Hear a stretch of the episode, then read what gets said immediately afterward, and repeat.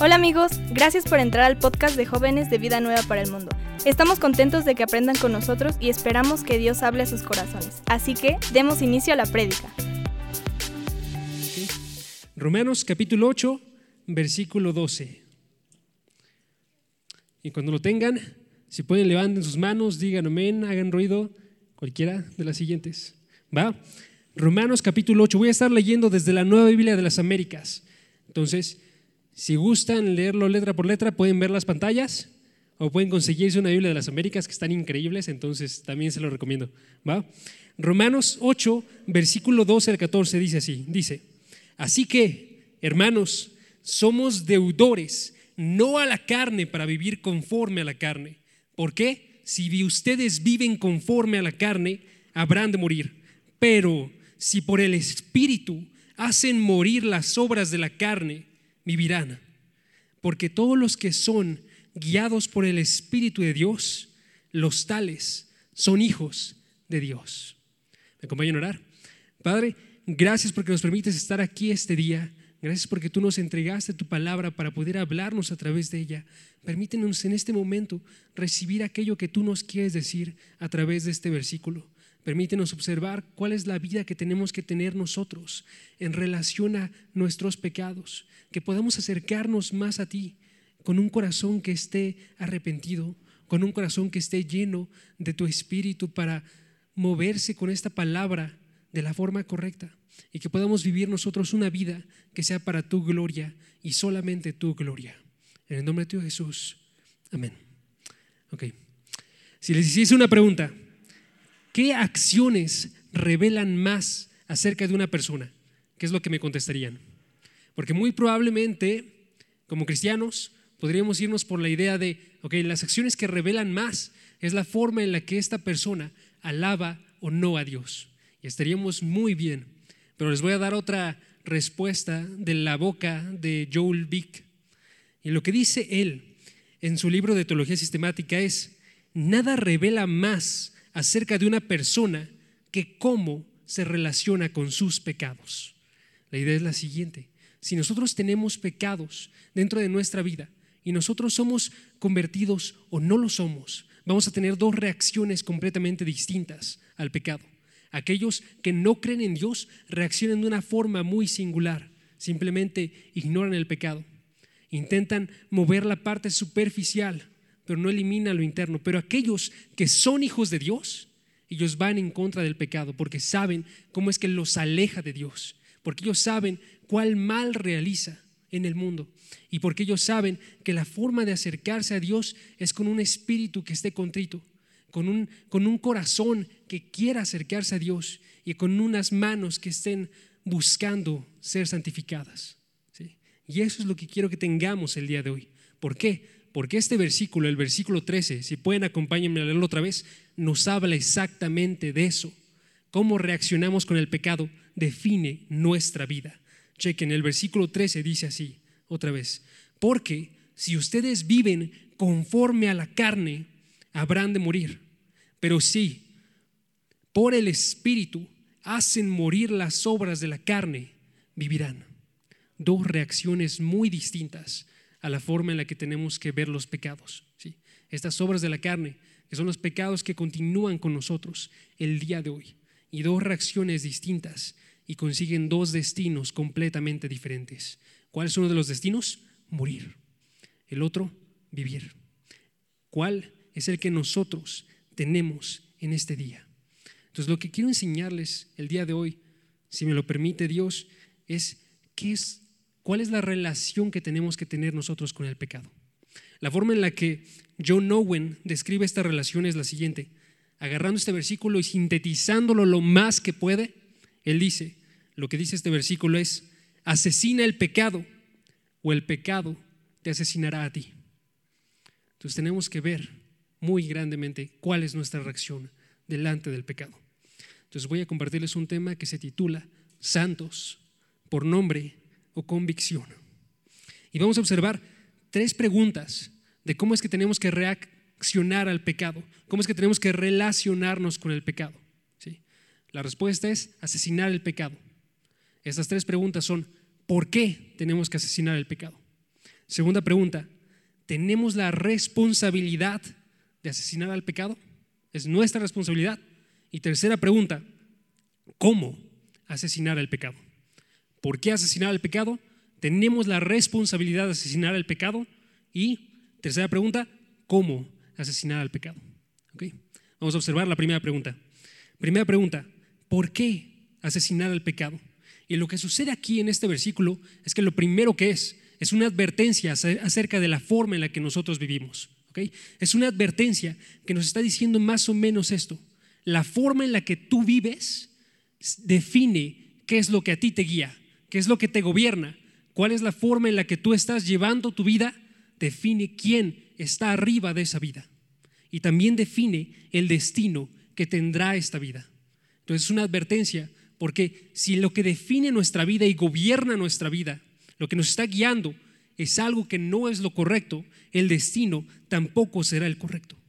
Pero si lo que define es lo correcto, entonces el destino será hermoso. ¿sí? Chequen, la cosa que define de forma específica y explícita es la forma de vivir de la carne. Chequen el versículo, dice, si viven conforme a la carne, me salto la siguiente parte, habrán de morir. O, continúa el versículo, si Voy a agregar unas palabras aquí que están implícitas. Si viven conforme al Espíritu, termina el versículo, vivirán. Hay alguien que está gobernando la forma de vida. Vives conforme a la carne o vives conforme al Espíritu. ¿sí? Y sucede una respuesta de las personas a su destino. Habrán de morir, habrán de vivir. ¿sí? ¿Qué significa esto? Muy fácilmente nosotros podríamos pensar, lo que hace referencia a este versículo es, si las obras que tú tienes están siendo malas, esto te va a llevar a ti al infierno. Y mientras que eso es verdad y es verdad para todas las personas, eso no es lo que está diciendo el versículo. Lo que está diciendo el versículo es que esta forma de vivir conforme a, ¿sí? es lo que te va a hacer morir no los pecados como tal, que es cierto que también te matan, y quiero poner un énfasis ahí, pero esta forma de vivir que se sostiene y se mantiene en vivir de acuerdo a la carne, es aquello que te va a hacer morir. Todas las personas nos encontramos así, sin Dios, y es bien importante que nos demos cuenta que este versículo entonces no está hablando a través de esas obras acerca de ganar la salvación, o acerca de perder la salvación, porque ninguna de las dos cosas la puede realizar un hombre. Y esa es una realidad que tenemos que tener bien clavada dentro de nuestros corazones. ¿Por qué no podemos adquirir la salvación por obras? Porque todos estamos muertos en nuestros delitos y pecados antes de Dios. Porque todos por naturaleza tenemos un espíritu de hijos de desobediencia. Porque nosotros, chequen el versículo 7 del pasaje, versículo 7, porque nosotros, si tuviésemos nuestra mente puesta en la carne, dice el versículo 7, tenemos una mente que es enemiga de Dios, porque no se sujeta a la ley de Dios y ni siquiera puede hacerlo. O sea, si nosotros vivimos en la carne y estamos separados de Dios, tenemos una mente, chequen, define con tres cosas, que es enemiga de Dios, que no se puede acercar a Dios, que odia a Dios Chequen la segunda cosa, es enemiga de Dios, versículo 7, que no se sujeta a la ley de Dios porque odia la ley de Dios. Y tercera cosa, que ni siquiera puede sujetarse, o sea, aun si quisiese hacer la ley de Dios, esta carne no podría hacerlo. Nadie puede ganar esa salvación, porque esa salvación solamente llega como un regalo. Y entonces lo que nos está diciendo más bien con este versículo hablando de vivir conforme a las obras de la carne, nos está diciendo más bien que una persona puede pensarse cristiana y decirse cristiana y admitir y decir, yo pertenezco a la iglesia y pertenezco al pueblo de Dios y puede estarse engañando dentro de sus corazones.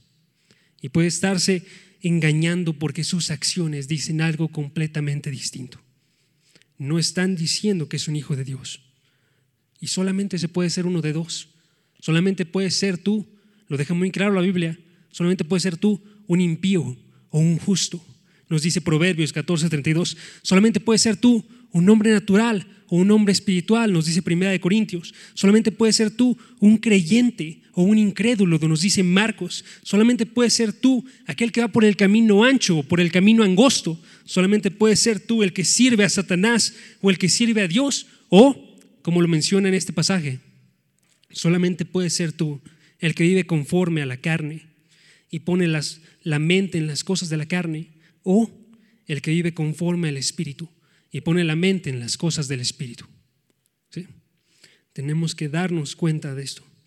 Está hablándonos de una forma de vivir que está guiada por la carne.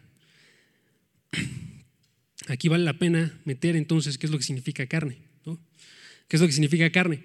Y para hacerlo relativamente corto, significa cualquier inclinación, cualquier forma de vida que se basa en ir en contra de Dios. Cualquier forma de vida que no tome en cuenta a Dios, que tiene pasiones y deseos propios, pero no se encuentran relacionados con Dios. Y chequen, porque por eso pongo mucho énfasis en esta parte de cualquier, porque puedes tener una mente que está centrada en la carne, que lo que hace es tener una buena casa, tener una buena familia, tener un buen trabajo y ser una persona profesional. Pero si no se encuentra Dios ahí, estás perdiendo de vista lo más grande que existe en todo el mundo. Estás perdiendo de vista la única cosa que tenía que guiar todas las acciones que realizaras. Y estás perdiendo de vista aquel que te tiene que estar guiando.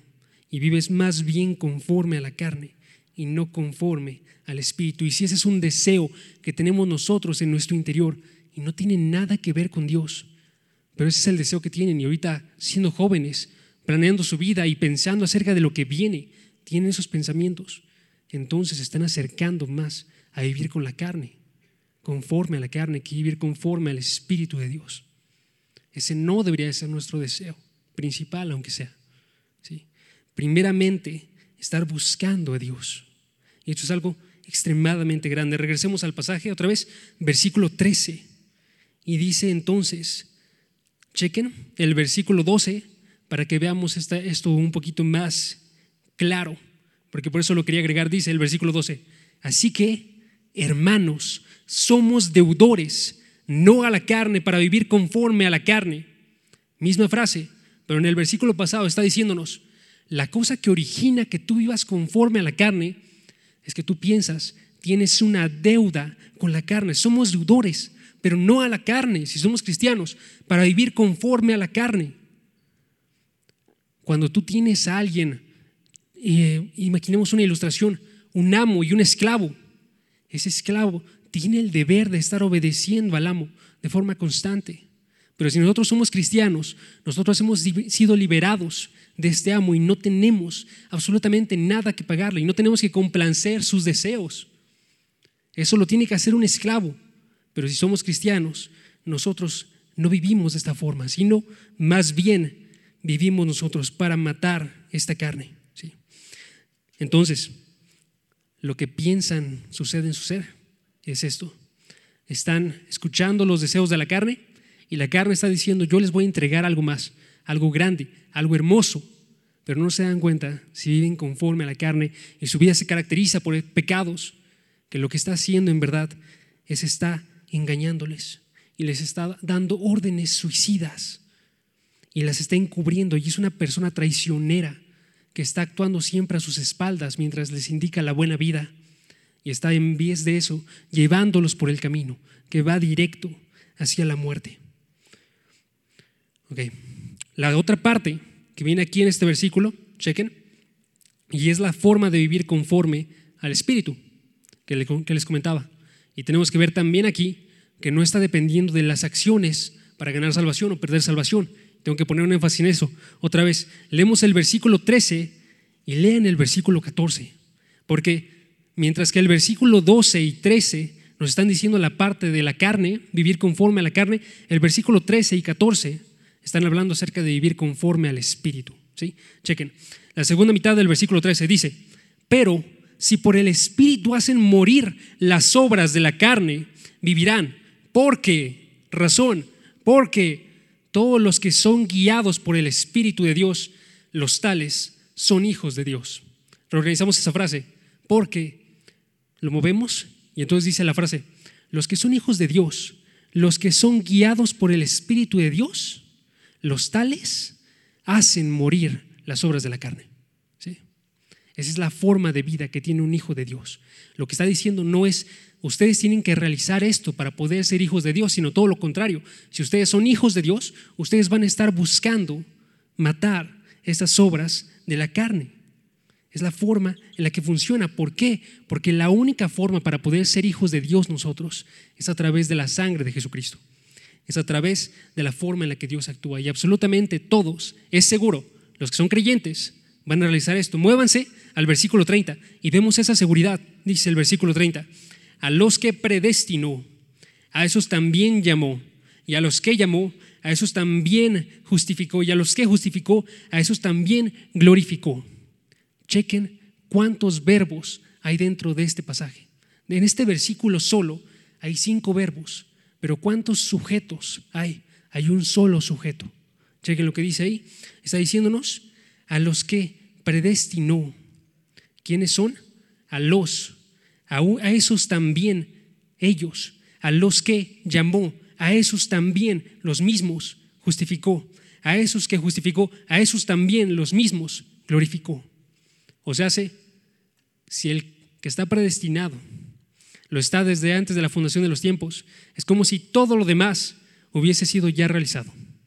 Y es extremadamente seguro, aquel que se convierte entonces de forma genuina va a ir por todo este lugar, va a pasar del llamado de Dios a la justificación, va a pasar a la santificación, va a pasar a la glorificación. Y va a estar formando parte del pueblo de Dios en la vida eterna y es seguro, no cambia las personas, no está limitando esto. ¿sí? Noten entonces que esa es la forma en la que nos habla. Entonces, ¿por qué lo dice el Espíritu Santo? Y la cosa es que lo que ve Dios entonces es que, a pesar de que podríamos pensar nosotros, entonces, si lo obra el Espíritu Santo y los convierte y Él los santifica y Él los justifica y Él los glorifica y nadie más, sino Dios lo hace, entonces no tendría que decirlo Dios.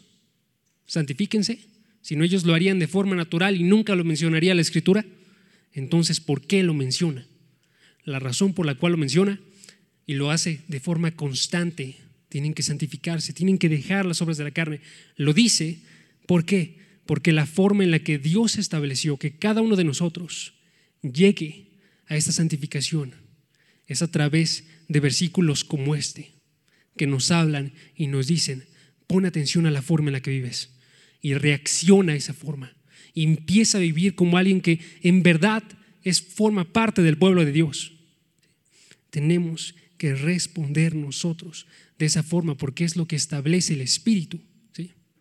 Ahora, entonces, ¿cuál era la pregunta que les dije? La pregunta era, ¿por qué asesinar el pecado? ¿Por qué asesinar el pecado? Entonces, la respuesta no es porque si yo asesino el pecado, a través de mis acciones yo voy a vivir. Eso no es lo que nos está diciendo aquí. Básicamente la respuesta sería, porque si yo soy un hijo de Dios, yo voy a estar asesinando ese pecado. Porque si Él me transformó, Él va a continuar obrando en mi vida con ese espíritu para que yo siga yendo en contra del pecado. Este versículo es un versículo de definir ¿Eres hijo de Dios o no eres un hijo de Dios? ¿Tu conversión fue verdadera o no lo fue? Prueba uno. ¿Tu conversión fue verdadera? Sí. Entonces estás buscando asesinar las obras de la carne continuamente. Oye, en este preciso momento y todos los días que vienen en tu vida. ¿Por qué buscamos asesinar la carne? Porque es la forma en la que vemos nosotros que somos hijos de Dios. Okay. Segunda pregunta, segunda pregunta. ¿Tenemos la responsabilidad entonces nosotros de asesinar la carne? ¿Tenemos la responsabilidad de asesinar la carne? Y la respuesta es, sí tenemos la responsabilidad. Podríamos pensar nosotros otra vez que Dios es quien lo va a realizar absolutamente todo y caeríamos en un error, porque no veríamos que el versículo se está dirigiendo a nuestras acciones.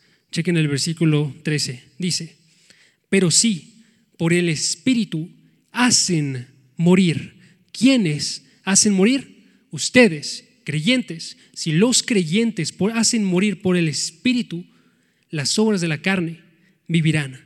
Por tanto, tenemos una responsabilidad nosotros. Una responsabilidad que nosotros podríamos mencionar es la siguiente. Debemos hacer morir las obras de nuestra carne. Es la responsabilidad que tenemos. ¿Qué implica eso? Tienen que hacer morir las obras de la carne. Implica que tenemos que realizar algo nosotros, ¿sí? que tenemos que adquirir nosotros esta responsabilidad de decir, yo lo realizo de forma voluntaria, yo lo realizo de forma constante, yo estoy buscando realizarlo de la mejor forma. Y podemos caer en un error ahí de pensar que nada más es acerca de nosotros y nuestra voluntad. O podemos caer en el error contrario y decir, solamente es Dios y lo único que yo tengo que hacer es dejarme llevar por Dios. Y ambos serían errores. Quiero que chequen Filipenses capítulo 2, versículo 12 al 13. Y esta es la forma en la que tendríamos que actuar nosotros. Filipenses capítulo 2, versículo 12 al 13. Y dice así, palabra de Pablo hablando a la iglesia de Filipo y les menciona, así que, amados míos, tal como siempre han obedecido, no solo a mi en mi presencia, sino ahora mucho más en mi ausencia, aquí viene la parte. Ocúpense, filipenses, ocúpense, personas de vida nueva, ocúpense en su salvación con temor y temblor. ¿Quiénes se tienen que ocupar de la salvación? Ustedes se tienen que ocupar de la salvación. Y eso podría sonar como herejía si no leemos el siguiente versículo. Y entonces dice el siguiente versículo, versículo 13, ocúpense de su salvación porque Dios es quien obra en ustedes tanto el querer como el hacer por su buena voluntad. Si ustedes son personas convertidas, van a estar obrando esto porque el poder de Dios está obrando en ustedes y los hace tomar esta responsabilidad y los hace abrazar la responsabilidad como suya y ocuparse de esta santificación, de ocuparse de esta salvación y estar haciéndolo en el poder de Dios. Tenemos nosotros entonces que actuar, podríamos decir, activamente para ser pasivos en esto. Tenemos que actuar activamente leyendo la palabra, tenemos que actuar activamente orando a Dios y rindiendo nuestro ser y estar buscando corregir nuestro ser y estar confesando todo lo que hay en nuestro ser para que Dios pueda obrar en nosotros. ¿sí? Tenemos que actuar activamente para ser pasivos y tomar esta responsabilidad como nuestra, porque lo dice de forma constante la palabra, busquen la santidad sin la cual nadie verá al Señor. Eso es Hebreos 12:14 y es bastante directo busquen la santidad. ¿sí? Tenemos que decir nosotros entonces, con Pablo, recuerdan sus palabras en Gálatas, en 1 Corintios, perdón, 15, versículo 10, que él dice, por la gracia de Dios, yo soy lo que soy. Antes bien, conmigo no resultó vana, antes bien, he trabajado mucho más que todos ellos. Que digamos eso, yo he trabajado más he estado disciplinado, he estado buscando a Dios de forma constante, pero no yo, sino la gracia de Dios en mí. Es la forma en la que tendríamos que obrar nosotros como cristianos en relación a este pecado. Entonces, implica esta parte de asesinar el pecado que tenemos que hacer una obra nosotros, una obra activa el día de hoy nosotros y buscar leer la palabra y buscar orar y buscar, buscar confesar y buscar estar dependiendo de Dios en todo momento. ¿Qué más implica? Implica que el pecado es nuestro mayor enemigo. Quiero que vean eso. Versículo 13 de Romanos 8. El pecado es nuestro mayor enemigo. ¿Por qué? Porque chequen la acción. Le he dicho varias veces ahorita, pero quiero que quede bien clara. Versículo 13 dice así. Romanos 8, versículo 13, la segunda mitad. Dice, pero si por el Espíritu hacen morir otra forma de decir eso es asesinan, hacen morir las obras de la carne, viviréis. Yo les pregunto a ustedes, ¿cuántos comandos hay dentro de la Biblia que nos hablen acerca de que nosotros asesinemos a alguien más? Vienen comandos acerca de hacerse morir a sí mismos. Y este es uno de esos comandos. Y es la única forma en la cual aparece esta idea de asesinar a alguien. La Biblia nunca nos dice asesinen a Satanás. La Biblia nunca nos dice asesinen a demonios. La Biblia nunca nos dice asesinen a la muerte. Todos esos son enemigos extremadamente grandes, pero Jesucristo se ocupa de ellos. Pero nosotros, nosotros nos ocupamos de asesinar la carne, de asesinar nuestra carne. Y ese es el enemigo en el que nosotros nos concentramos y estamos buscando de forma constante. ¿Por qué es nuestro enemigo? ¿Y por qué tenemos que verlo como enemigo? Hay unas palabras que me encantaron que dijo John Piper acerca de lo que escribió su madre en la primera Biblia que le dio. Y en esta Biblia le escribió, este libro te alejará del pecado o el pecado alejará de este libro. Y recuerda eso todos los días de su vida. ¿Por qué? Porque si nosotros continuamos pecando, el pecado nos ciega a nosotros a observar la verdad de este libro. Si nosotros continuamos en el pecado, el pecado derrumba nuestro testimonio. Y delante de las demás personas no podemos alabar a Dios. Si nosotros continuamos en el pecado, el pecado va y nos quite el gozo de nuestra salvación y ya no sentimos absolutamente nada de la salvación. Y si continuamos en el pecado, el pecado va y quita todo dolor que podemos sentir nosotros de estar realizando el pecado. Va y desensibiliza nuestros corazones y no nos permite sentir aquello malo que estamos realizando nosotros. Ciertamente es un enemigo muy grande el pecado para nosotros. La forma en la que lo dice J.C. Ryle.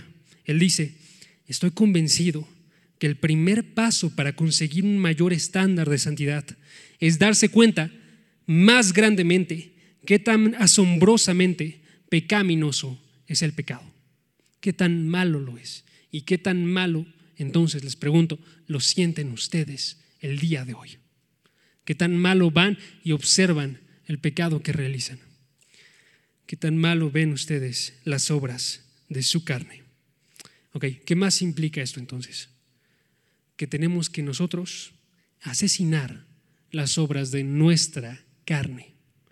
Tenemos que asesinar las obras de nuestra carne. Y pongo el énfasis, nuestra carne.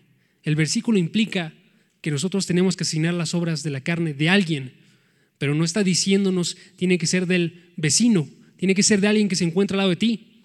No está diciéndonos ni siquiera de los miembros de nuestra congregación. Está hablando de la carne que tiene cada uno de nosotros. Ese es tu enemigo. Porque tú no puedes ir y asesinar la carne de alguien más. Tenemos que ver nosotros eso. Y para eso quiero que vayamos a Gálatas, capítulo 19 al 21, para que vean que es nuestra carne. ¿Por qué? Porque se escapa del alcance de las demás personas. Gálatas 5:21 comienza una lista, 5:19 comienza una lista de pecados que surgen a partir de la carne. Entonces son las obras de la carne. Y esta lista, si leyésemos nada más el versículo 19, se queda en cosas que podríamos decir las demás personas afectan. Chequen el versículo 19, dice así. Versículo 19 dice, ahora bien, las obras de la carne son evidentes, las cuales son inmoralidad, impureza, sensualidad, todas sexuales. Digamos que alguien va y te encierra en un lugar, no puedes realizar ninguna de ellas. Pero si nos movemos al siguiente versículo, dejan de estar al alcance de las manos de las personas. Chequen el versículo 20. Idolatría, que sucede en el corazón de las personas. Hechicería, enemistades, pleitos, celos, enojos, rivalidades, disensiones, herejías. Versículo 21. Envidias, borracheras, orgías y cosas semejantes contra las cuales les advierto, como ya lo había hecho antes, que los que practican tales cosas no heredarán el reino de los cielos. ¿Notaron cómo es que empezaron a irse por cosas internas, envidias, por cosas internas, idolatría, por cosas internas, herejías, malos pensamientos acerca de la verdad, ¿sí? que las personas no afectan. Son cosas que se encuentran solamente en el dominio de la persona y que tiene que estar cediendo a Dios de forma constante. Entonces implica esto que tenemos que asesinar nuestra carne, la nuestra, y implica que tenemos que asesinarla cada día de nuestra vida. La forma en la que lo coloca este versículo de Romanos 8, si pueden regresen a Romanos 8, está hablándonos acerca de una acción presente. ¿Cuántos, ¿Cuántas personas había en este lugar en Roma? ¿Y cuántos de ellos ya eran creyentes maduros? Y sin embargo les está diciendo Pablo, tienen que hacer morir las obras de la carne. Si se encuentran ahorita o en 50 años, si son cristianos, cada día de su vida, hasta que mueran hasta que llegue Dios, lo que sea que llegue antes. Tienen que hacer morir las obras de la carne. Y esto nos puede recordar otro pasaje. Eh, nada más lo voy a mencionar. Primera de Juan, capítulo 1, versículo 8 al versículo 10, que dice así. Dice, si decimos que no tenemos pecado, hoy, hoy en día, incluyéndose Juan, el escritor de la carta, si decimos que no tenemos pecado, nos engañamos a nosotros mismos y la verdad no está en nosotros. Y si decimos que no hemos pecado, lo hacemos a Él mentiroso y su palabra no está en nosotros. Así que si decimos nosotros yo no tengo pecado, estoy haciendo mentiroso a Dios y me estoy engañando a mí mismo. Y tenemos que estar conscientes entonces nosotros, el día de hoy tienes pecado.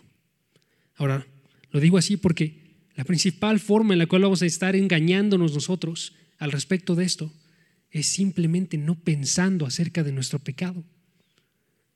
Pregunta, ¿cuántos de ustedes, antes de llegar aquí, estuvieron pensando acerca de todo lo malo que hubo en su día? ¿Y cuántos de ustedes van y lo realizan cada uno de los días de su vida?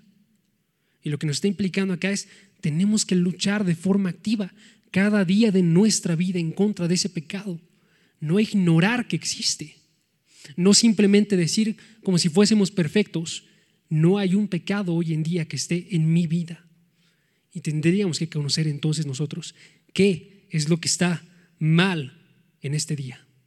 La forma en la que lo coloca entonces John Owen es, asesinas la carne, lo haces como tu trabajo diario, debes estar siempre en ello mientras vivas no pares ni siquiera un día en esta obra. Asesina el pecado o el pecado te asesinará a ti. Última implicación. Implica esto entonces que tenemos que estar muy desesperados. Desesperados con esperanza, pero tenemos que estar desesperados. Y tenemos que decir con Pablo, miserable de mí, ¿quién me salvará de este cuerpo de muerte. Debemos de orar nosotros, aún siendo hijos, y pedirle a Dios, Padre, perdona nuestras ofensas, como nosotros también perdonamos a los que nos ofenden. Tenemos que confesar nosotros, conociendo que tenemos un abogado que está defendiéndonos. Y tenemos que, aceptando, estar vigilantes todos los días de cómo es que podemos caer. No solamente decir, ya lo tengo, sino estar vigilante para que no esté ahí. Tenemos que conocer a este enemigo. Y conociendo a este enemigo, vamos a poder superar a este enemigo. Y eso me lleva a la última pregunta. ¿Cuál es la última pregunta? Última pregunta. ¿Cómo asesinar al pecado? ¿Cómo asesinar al pecado? Y chequen el versículo 13 otra vez.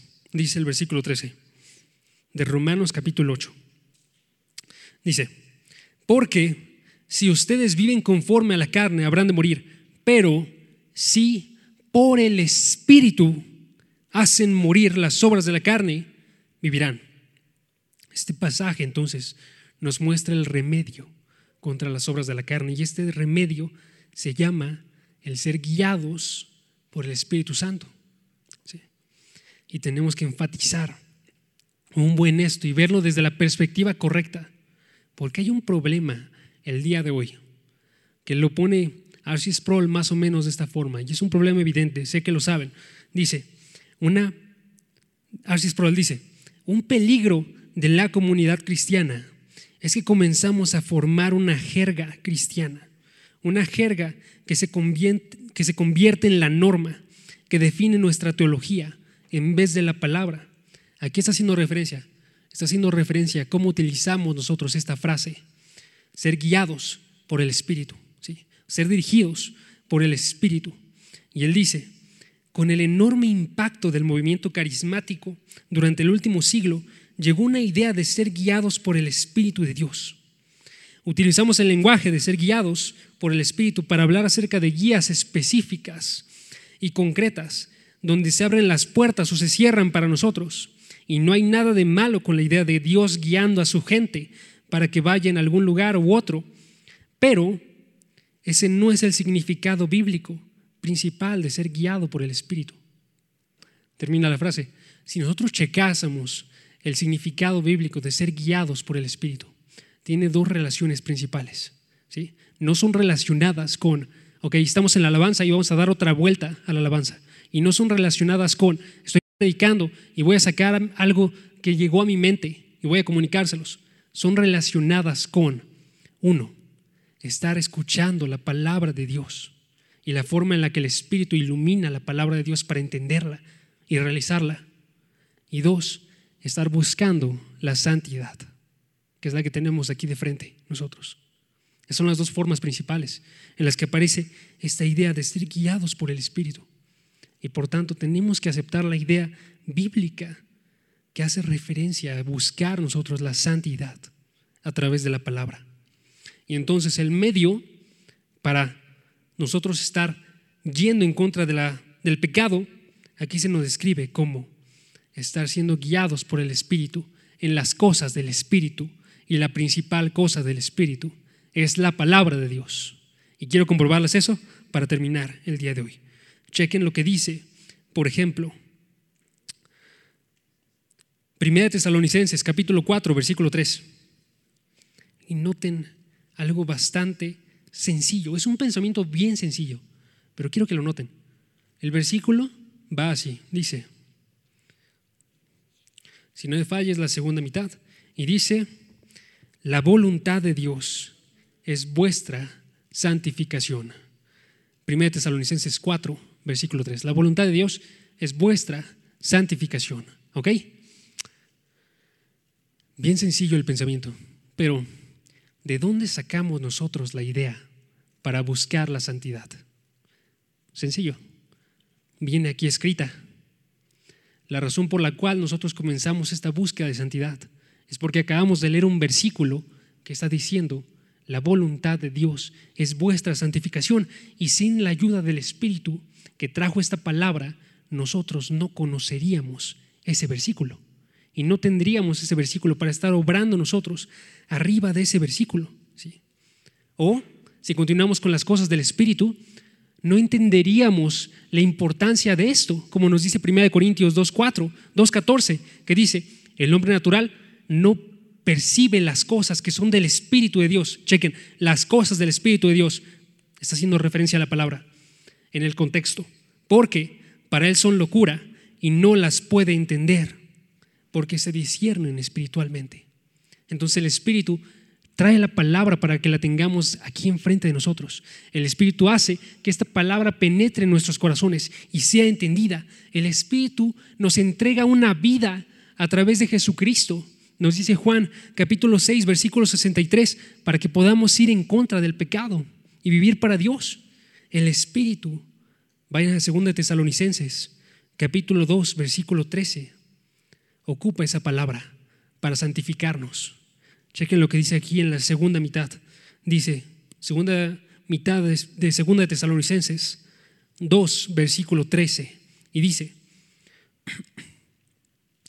pero nosotros Siempre tenemos que dar gracia a Dios por ustedes, hermanos, amados por el Señor.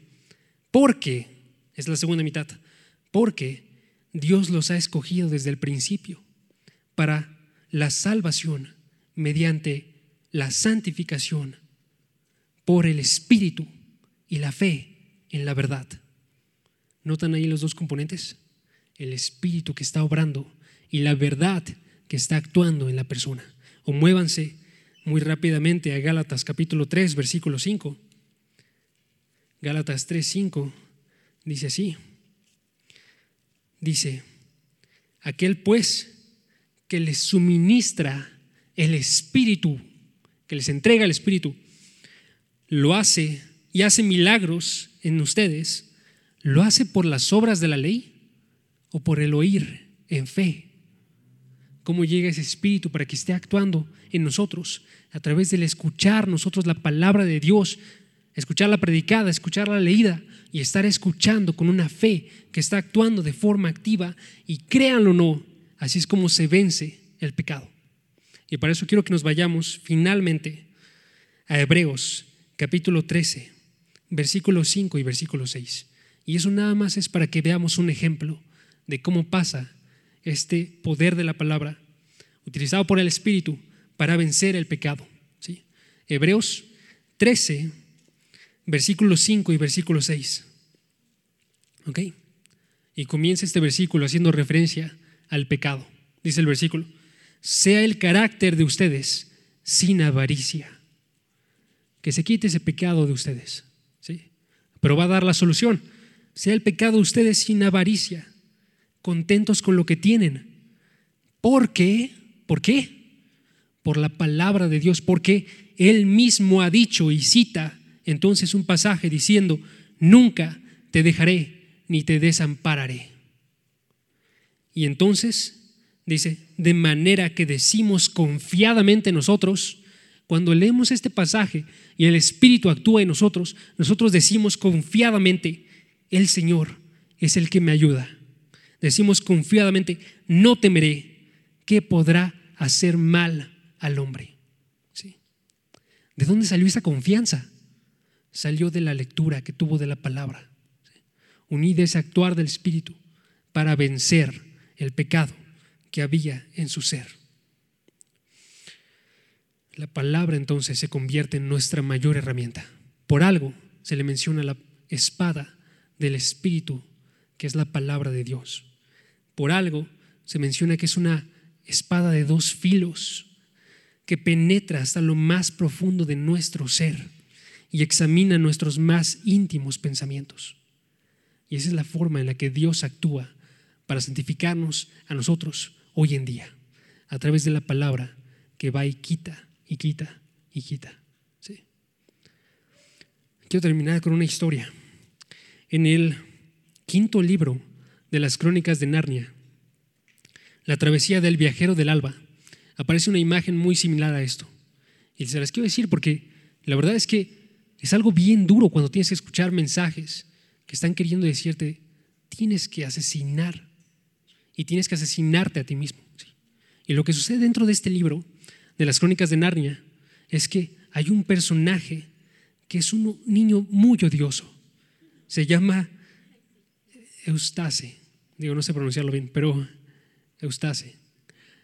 Y entonces, este niño que tenía un odio tremendo en su ser, aún con gente que le estaba ayudando, este niño que no necesitaba dinero, pero vio un tesoro enorme y decidió él ir por ese tesoro, va y se coloca un brazalete sin saber que iba a ser convertido a través de esto, de esta, nosotros podemos decir, esta envidia, este ser en, dentro de él que estaba queriendo cosas que no le pertenecían a él, ¿sí? o llámese nosotros que queremos adueñarnos de pasiones que no nos pertenecen a nosotros. Él va y es convertido en un dragón y comienza él a tener un dolor en su brazo. Y comienza él a observar después de un rato cuál es su condición en la que se encuentra. Y de repente aparece la figura de Aslan. Y va y con su voz le dice, tú tienes que removerte, desnudarte de todas estas cosas que están cubriéndote, todas esas escamas, todo eso que es asqueroso que te está cubriendo a ti. Y tienes que entrar en un pozo y tienes que ser lavado por él. Y entonces él va y comienza a removerse su piel, porque como era un reptil, él podía ir y quitarse esa piel. ¿sí? Y continúa avanzando poco a poco. Y se, no se, y se da cuenta, sin embargo, que a pesar de que él continúa una y otra y otra vez quitando esto, parece que nunca va a terminar esta tarea. ¿sí? Y de repente aparece Aslan y le dice estas palabras, le dice, tendrás que permitir que te desvista yo. Y dijo él, me daban miedo sus garras. Pero en aquellos momentos estaba tan desesperado que me acosté bien estirado sobre el lomo para que lo hiciera. El primer desgarrón fue tan profundo que creí que había penetrado hasta mi mismo corazón. Y comenzó a, tirar de la piel para sacarla y sentí un dolor mayor del que había sentido jamás en mi vida. Lo único que me permitió ser capaz, y quiero que vean estas palabras, ser capaz de soportar fue el placer que sentí de sentir cómo se desprendía aquella cosa. Mientras era quitado, a pesar del dolor, él estaba sintiendo un placer porque ya no se encontraba en él. Unas líneas después dice, arrancó por completo aquella cosa espantosa, igual que pensaba que lo había hecho yo mismo, pero no había sentido daño en ese momento. Pero lo que quitó él fue mucho más gruesa y volví a ser un muchacho. Esa es la acción que tiene que suceder en nuestras vidas. Que Dios, con su espíritu, con la palabra, vaya y remueva todas esas cosas asquerosas. Y que se pueda decir de nosotros, como se dijo de este chico, unas líneas después, empezó a ser un chico distinto pues padeció algunas recaídas. Todavía hubo muchos días en los cuales no podía mostrarse muy odioso, pero la curación había empezado. Vamos a rogar a Dios para que actúe en nosotros, para buscar su santidad. ¿Ok?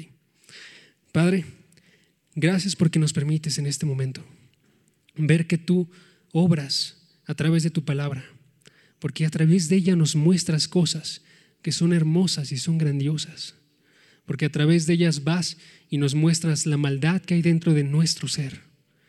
Y nos permites ser hijos de Dios que en verdad buscan alejarse de todo esto. Permítenos en este momento sentir de forma correcta todo lo que tú odias y estar buscando nosotros odiarlo también. Que podamos ver que estamos cubiertos nosotros por asquerosidades que solamente pueden ser removidas con tu actuar. Permítenos depender de ti y confesar nuestros pecados y estar conscientes cada uno de los días que tengamos en esta vida de ellos, pero siempre con una esperanza tremenda, porque si están ahí es para que tengamos esperanza en ti y para que dependamos de ti cada uno de los días de nuestras vidas. Permítenos hacer de nosotros, de cada uno de nuestros objetivos, algo que se relaciona contigo y que uno de esos objetivos sea estar buscando una vida de santidad, que definamos nosotros el cristianismo por la cercanía que tiene contigo en sus acciones y en sus palabras, en los conocimientos y en la forma en la que actúa y cuál es la condición que tiene el corazón de la persona. Que podamos ver nosotros que es mejor que tengamos un corazón obediente y que tengamos un corazón que está gozándote a ti, que un corazón que ama todas las cosas que existen en este mundo.